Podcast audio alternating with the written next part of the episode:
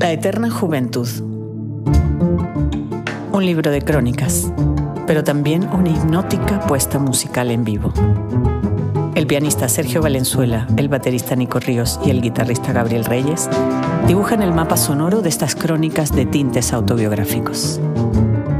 Narraciones que visitan el territorio de la adolescencia y la juventud. Una banda sonora viva, grabada en tiempo real, sin enlatados, que activa los recuerdos de las primeras veces.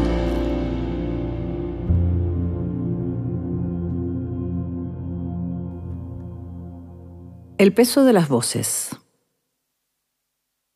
En octubre de 1998 yo vivía en Madrid, todavía trabajaba como periodista y uno de los diarios para los que era corresponsal me llamó para cubrir de urgencia la detención de Pinochet. Aunque me inquieté, porque yo no escribía de política, Pensé que el destino o el azar me había puesto allí, en ese preciso momento, en ese lugar, para darme la oportunidad de saldar cuentas con ese personaje que hacía más de dos décadas había obligado a mi familia a exiliarse en Venezuela.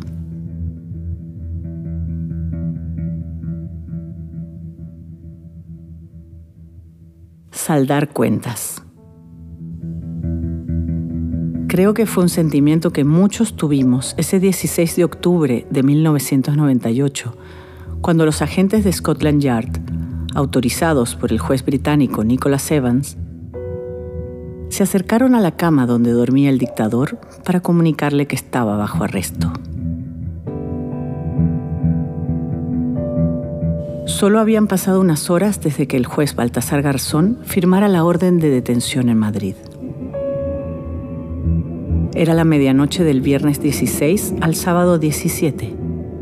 Y hasta las 2 de la madrugada, el paciente permaneció incomunicado en su habitación de la London Clinic.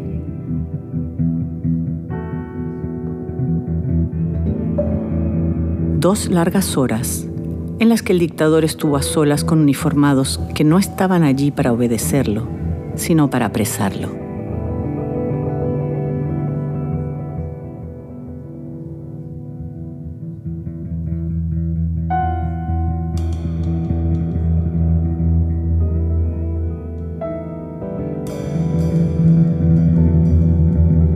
Con un amigo periodista nos lanzamos hacia la Audiencia Nacional.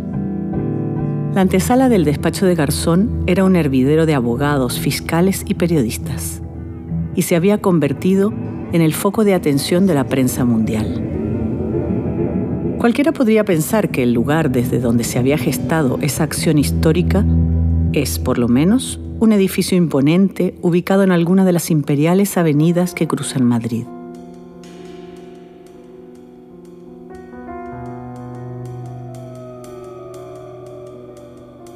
Pero la Audiencia Nacional es una construcción moderna, de aspecto decididamente ministerial, situada en una pequeña calle y con oficinas nada solemnes.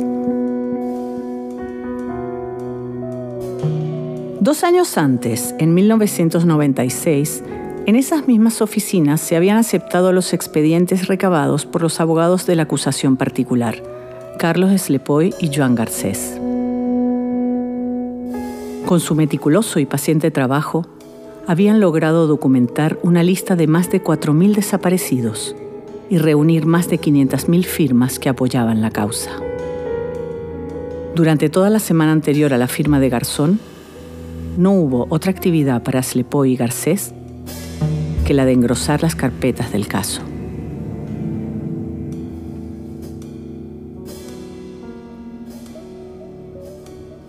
Los cargos que se le imputaban a Pinochet incluían delitos de genocidio y terrorismo, 76 delitos coordinados con Argentina en la Operación Cóndor, 4.000 desapariciones, más de 800 causas judiciales contra su régimen, nueve procedimientos criminales contra su propia persona y procesos abiertos, además de en España, en Alemania, Suecia y Argentina.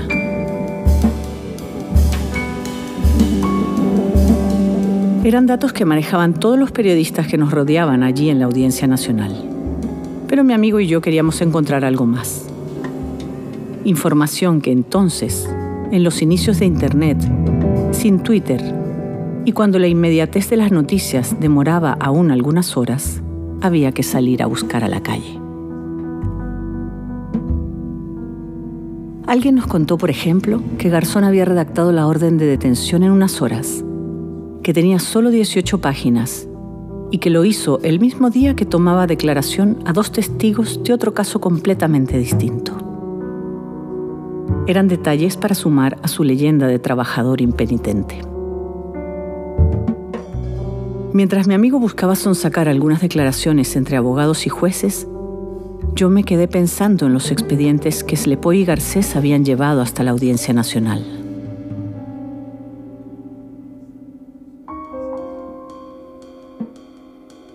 ¿Dónde los guardaban? ¿Eran muchas cajas? ¿Cuántas? ¿De qué tamaño?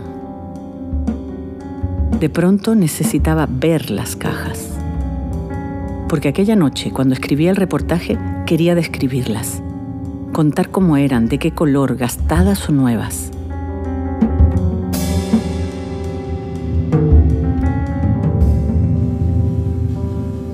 Mi amigo me dijo que seguro eran un montón de cajas llenas de carpetas muy gruesas y pesadas. Que usara los adjetivos que quisiera, no iba a traicionar a la verdad. Pon pesadas, voluminosas, enormes, pon lo que mejor te parezca. Sin embargo, para mí era importante visualizar esas cajas. ¿Qué extensión tiene la perseverancia de los abogados? ¿Qué volumen ocupa la paciencia de los familiares de las víctimas? ¿Cuánto pesa una espera de años? ¿Qué apariencia? Ojeada, gastada en los bordes, amarillenta, tienen las evidencias de la crueldad? ¿Cuántas carpetas hay que acumular para demostrar la infamia? Nunca pude ver las cajas con los archivos que Slepoy y Garcés habían reunido. Pero esa fue la primera vez que me fasciné con el poder y con las posibilidades de los documentos judiciales. Una fuente inagotable de la que tantos escritores han bebido a lo largo de tantas épocas. Para muchas cosas. Entre otras, para reconstruir y contar la miseria humana, la vileza y la locura, y también para bucear en la maldad, en la estupidez, la ignorancia de nuestra especie y cómo puede afectar y cambiar la vida de todo un país. Los escritores que relaboran casos reales para sus ficciones o que juegan en el límite entre la ficción y la no ficción, de pronto divisan esas cajas y comienzan a perseguirlas largamente. Después, al llegar a ellas, al tenerlas por fin en sus manos, las exprimen e intentan hacer lo que mejor puedan con ellas.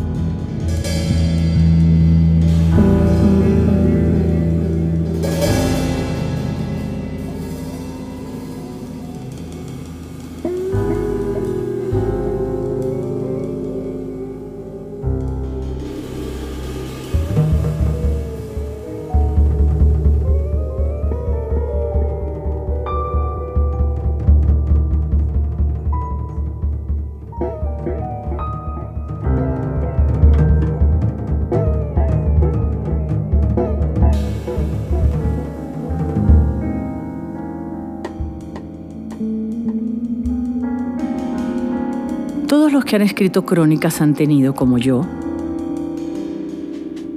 la intuición de que las decenas de miles de hojas de un sumario cuentan una historia y que hay que extraerla, como un escultor extrae una estatua de un bloque de mármol.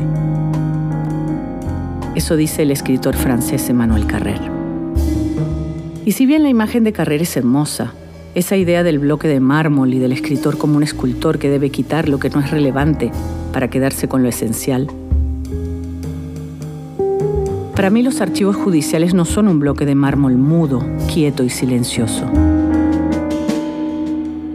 Por el contrario, me resultan inquietantemente vivos y locuaces. Un sumario es una polifonía de voces. Y aquellos sumarios que registran violaciones a los derechos humanos guardan las voces de los que han sido silenciados brutalmente. Frente a ese archivo judicial donde todo se suma, está la novela, donde la economía del lenguaje o la pulcritud de una estructura te obliga a restar.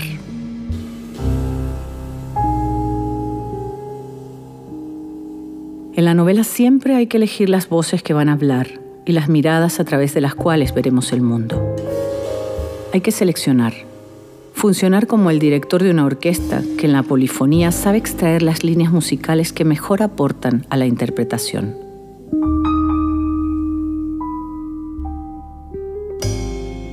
Pero ¿qué dejar fuera? ¿Con qué criterios? ¿Qué es lo esencial a fin de cuentas? ¿Cuáles voces son las que me permitirán contar mejor esa historia? ¿A qué memorias seremos fieles? ¿Cuáles memorias rescataremos?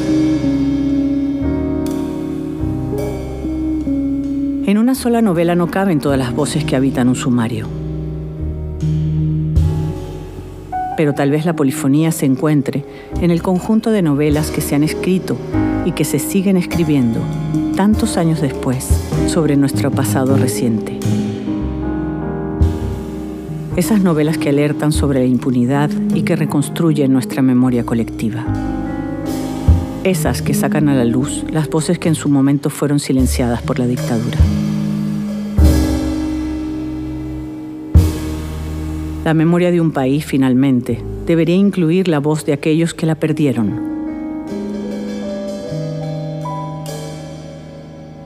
Otorgarles el peso y el volumen que merecen.